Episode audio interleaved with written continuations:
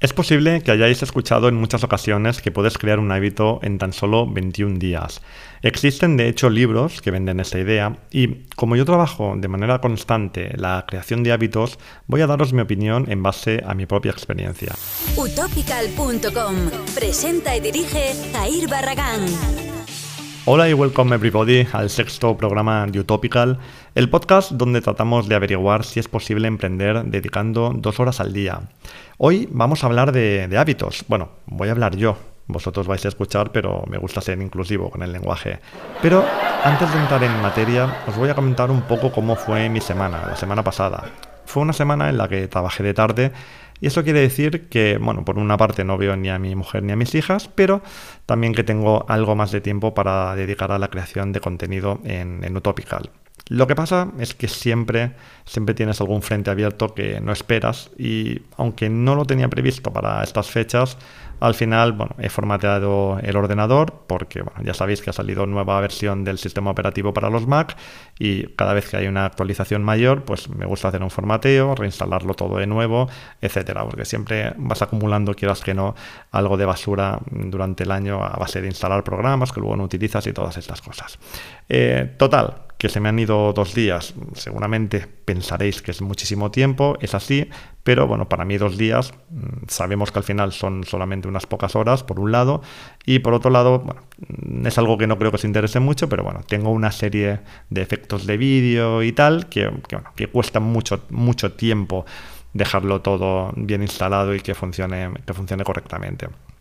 Así que esto es lo que ha pasado. Mm, tenía grandes, mm, grandes planes para la semana, pero debido a este pequeño contratiempo, pues han sido mucho menos. Y luego, además, por si, por si esto fuera poco, estaba trabajando en un producto para vender en Utopical y cuando ya lo tenía casi acabado, me he dado cuenta de que existe un riesgo real de que no funcione bien por culpa de un plugin, de un plugin que utiliza y que además es el plugin central del, del producto. Y además de esto, de que he descubierto que no funciona bien, también he descubierto un sistema de, monetización de este, de este complemento que, bajo mi punto de vista, roza lo fraudulento.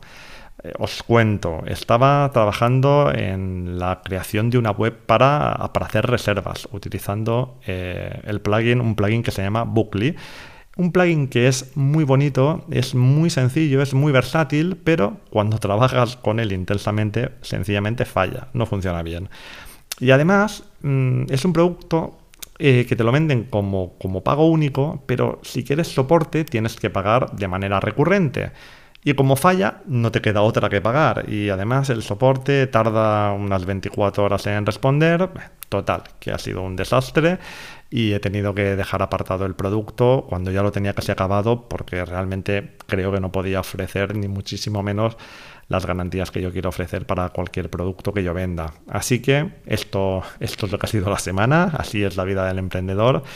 Y bueno, me sabe fatal porque tenía la intención de acabar el año teniendo un negocio plenamente montado y no sé si voy a llegar a lo que quería. Eh, a ver, bueno, montado ya está y lo que está es correcto, pero claro, al haber tan poco contenido, pues da la sensación de que, de que está un poquito a medias.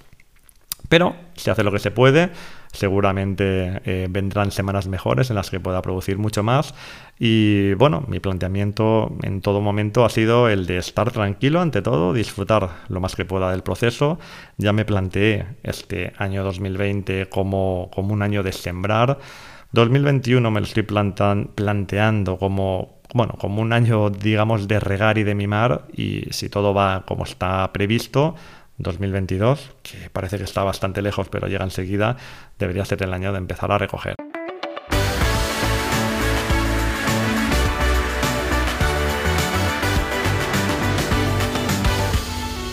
Y ahora que ya sabéis que si no he hecho casi nada esta semana no es porque sea un vago, sino porque el cosmos me lo ha impedido, vamos a hablar de un tema que es todavía más interesante de lo que quizá os podáis imaginar, el tema de los hábitos.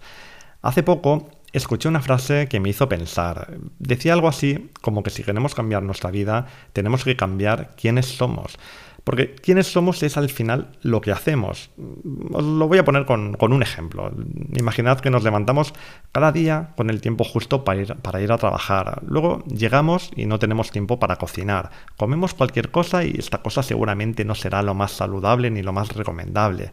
Luego nos vamos a por los niños al cole. O si no tenemos niños, nos ponemos a jugar a la consola.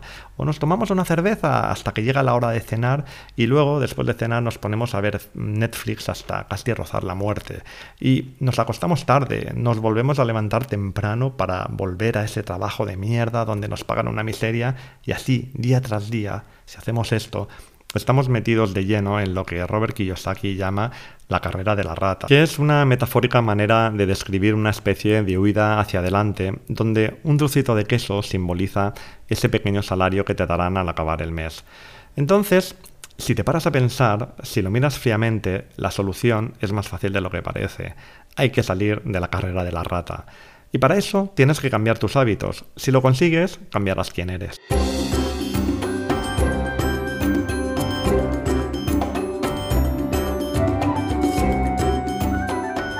Una mañana de verano, la tía de Tom le ordenó pintar la larga valla que rodeaba la casa familiar. Seguramente los demás chicos del pueblo aprovecharían el buen tiempo para bañarse en la piscina o divertirse jugando a la consola, pero su tía estaba cruelmente convencida de que la diversión podía esperar. Refunfuñando, Tom empezó a pintar la baña. Como era un pueblo pequeño, pronto lo vio Ben, uno de sus amigos, que se acercó a él comiendo una manzana. Hola Tom, parece que te hacen trabajar, ¿eh? le dijo Ben, con un poquito de mala leche. A Tom le reventaba estar allí aguantando las bromas de su amigo. Además, se le hacía la boca agua pensando en la manzana, pero actuó con indiferencia y no dejó de pintar. Al cabo de unos segundos le dijo, Ah, eres tú, Ben, no te había visto. Oye Tom, me voy a la piscina. Te iba a invitar, pero veo que te gusta más trabajar. Pero Tom fue astuto y le preguntó, ¿a qué llamas tu trabajo? ¿Es que acaso no estás trabajando?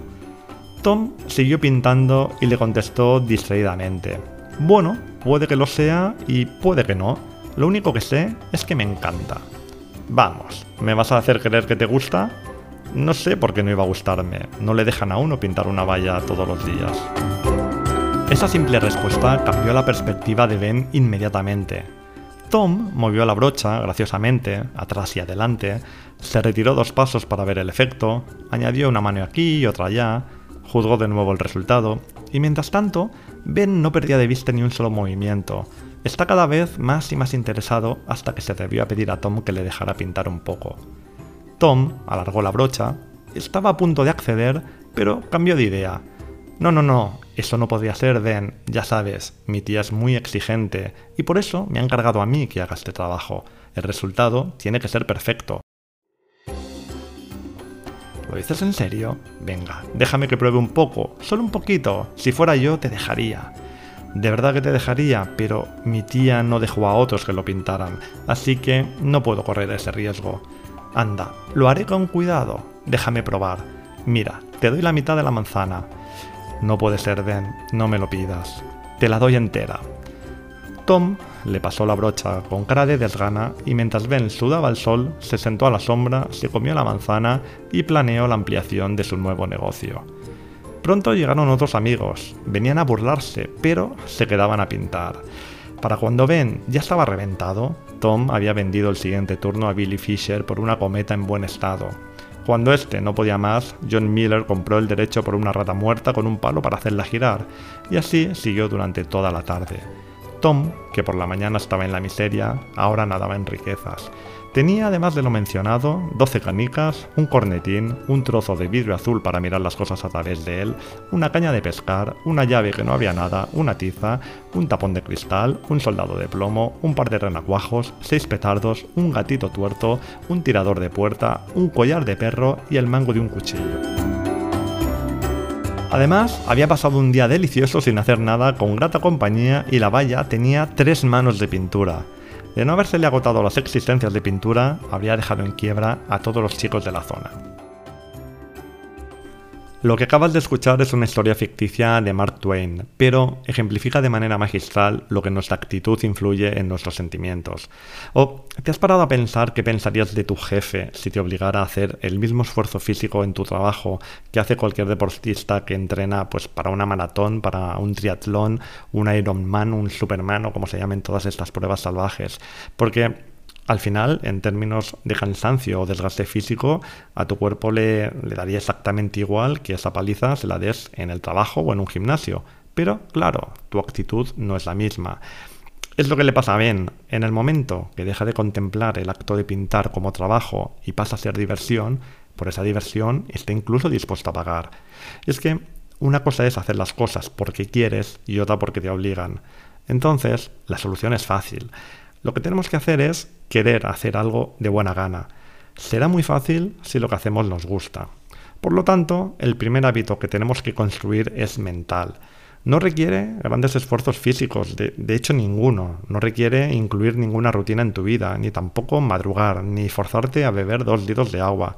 Solo necesitas querer algo. Y el único requisito que tendrás que tener presente es que todo el tiempo tienes que recordarlo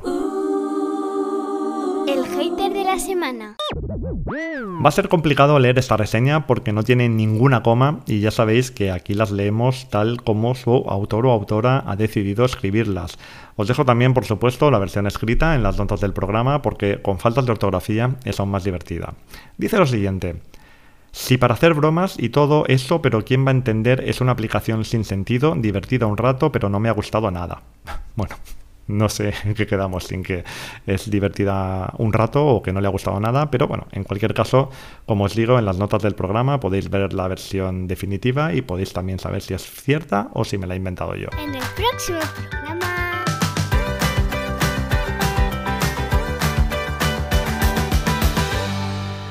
Después del éxito del programa de la semana pasada, sin precedentes en la historia del podcasting de habla hispana, hoy voy a hablaros de la construcción del segundo hábito, porque construyendo tan solo un puñado de hábitos, creo honestamente que podemos cambios